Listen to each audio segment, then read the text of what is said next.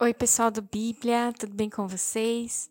Hoje estamos aqui mais um dia na nossa leitura de toda a Bíblia em um ano.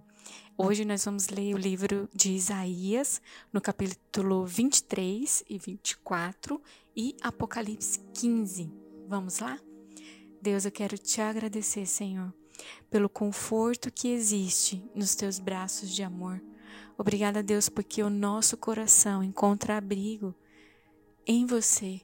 Deus, toda a nossa ansiedade, todas as nossas dúvidas, todas as nossas incertezas, quando elas são apresentadas a você, Criador dos céus e da terra, isso não se torna é, algo tão desafiador ou tão gigante quanto parece, porque o Senhor nos pega no colo e nos leva para um lugar onde a gente pode ver tudo isso da sua perspectiva, Deus. E eu te agradeço, Senhor, porque no dia de hoje o Senhor está nos tomando nos teus braços de amor. Senhor, eu quero te pedir uma gentileza, que o Senhor abrace com o fogo da tua presença quem está ouvindo agora e que toda incerteza, toda dificuldade, tudo aquilo que parece humanamente impossível possa ser desfeito pelo teu poder na vida dessa pessoa. Pai, eu peço que esse dom, o dom da fé, possa operar na vida de quem está ouvindo esse podcast no dia de hoje. E que essa pessoa possa trazer à existência aquilo que ainda não existe por causa da fé em você, Jesus, na fé que nós depositamos no Autor e Consumador da nossa fé, naquele que diz que todas as coisas serão restauradas através dele por isso, Senhor, essa situação adversa, essa situação que parece impossível, que ela possa encontrar solução em você.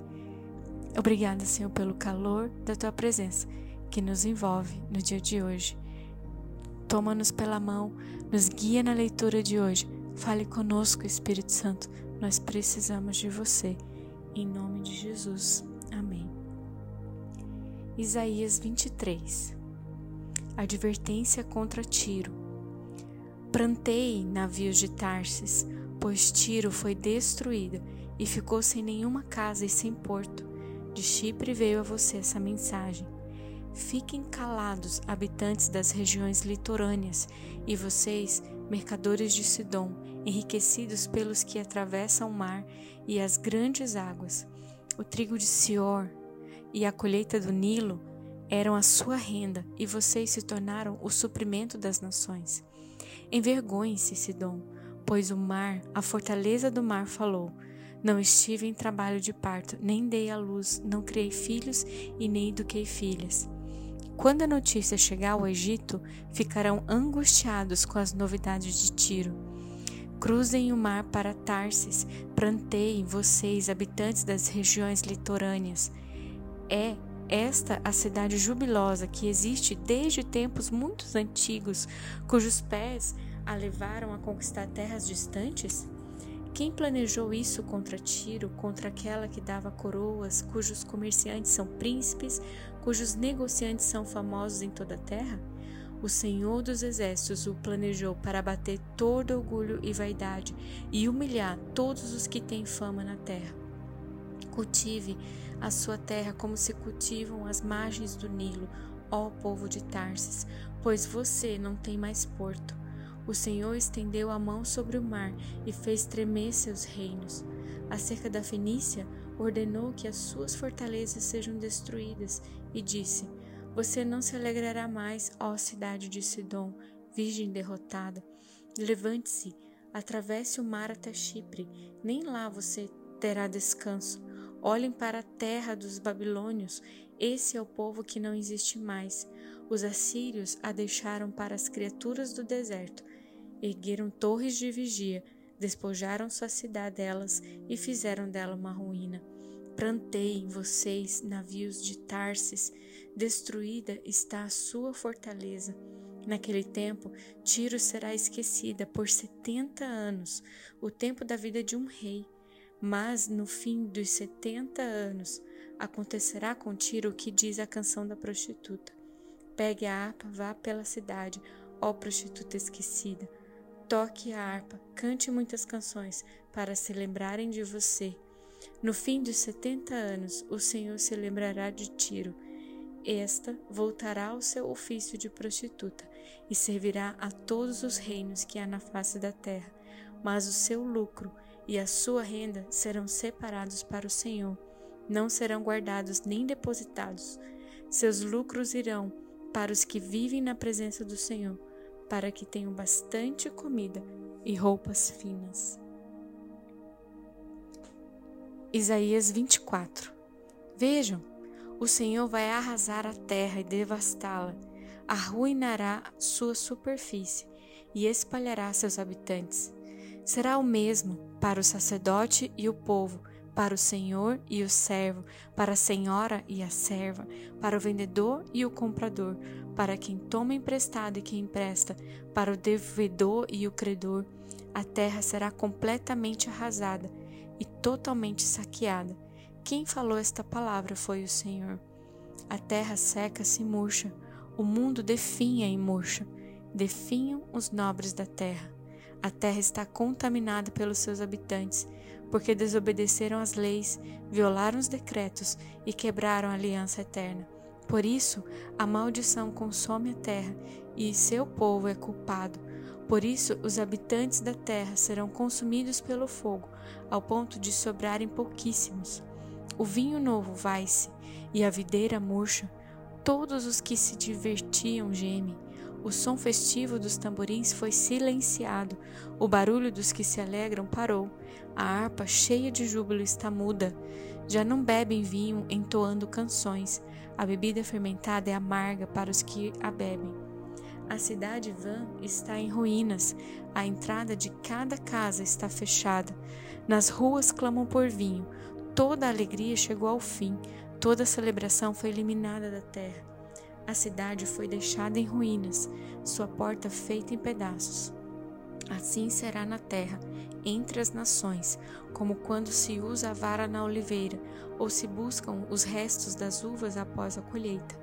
Ergam as vozes, cantam de alegria, desde o ocidente aclamam a majestade do Senhor. Deem glória, pois, ao Senhor no Oriente, e nas ilhas do mar exaltem o nome do Senhor, o Deus de Israel. Desde os confins da terra ouvimos cantar: Glória seja dada ao justo. Mas eu disse: Que desgraça, que desgraça! Ai de mim, os traidores traem, os traidores agem traiçoeiramente.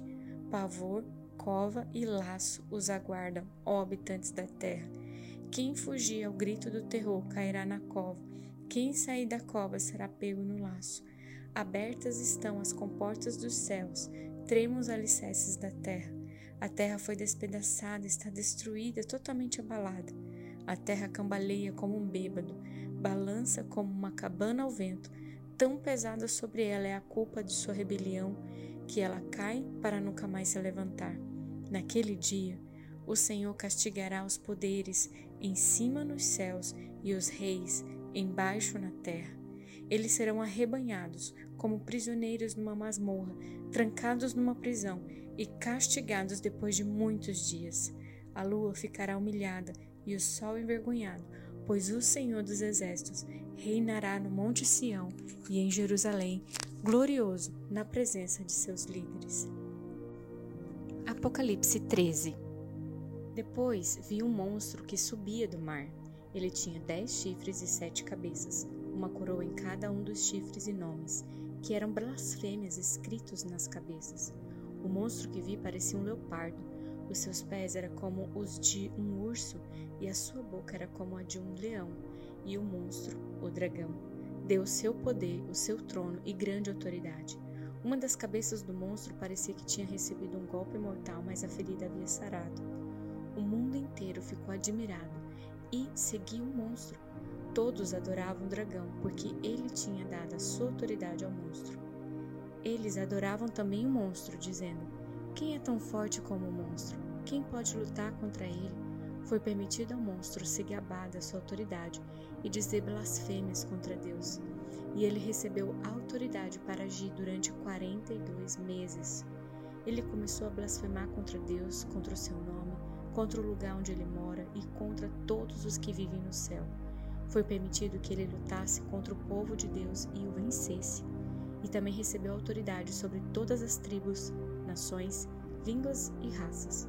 Todos os que vivem na terra o adorarão, menos aqueles que, desde antes da criação do mundo, têm o um nome escrito no livro da vida, o qual pertence ao Cordeiro que foi morto.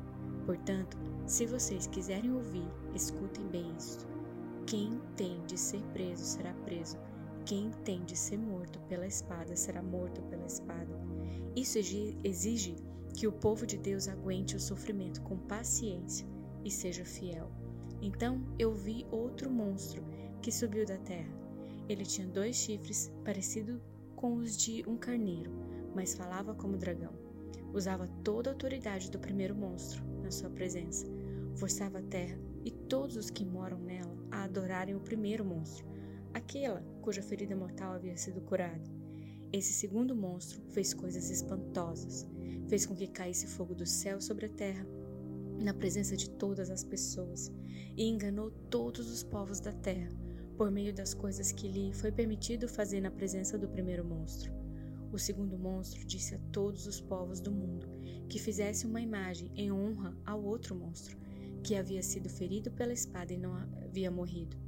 O segundo monstro recebeu o poder de soprar vida na imagem do primeiro, para que ela pudesse falar e matar todos os que não o adorassem. Ele obrigou todas as pessoas importantes e humildes, ricas e pobres, escravas e livres, a terem um sinal na mão direita ou na testa. Ninguém podia comprar ou vender a não ser que tivesse esse sinal, isto é, o nome do monstro ou o número do nome dele. Isso exige sabedoria. Quem é inteligente pode descobrir o que o número do monstro quer dizer, pois o número representa o nome de um ser humano. O número é 666. Glória a Deus por essa leitura do dia de hoje. Isso fala sobre coisas que estão por vir e que o Espírito Santo guarde essa mensagem no seu coração. Até amanhã.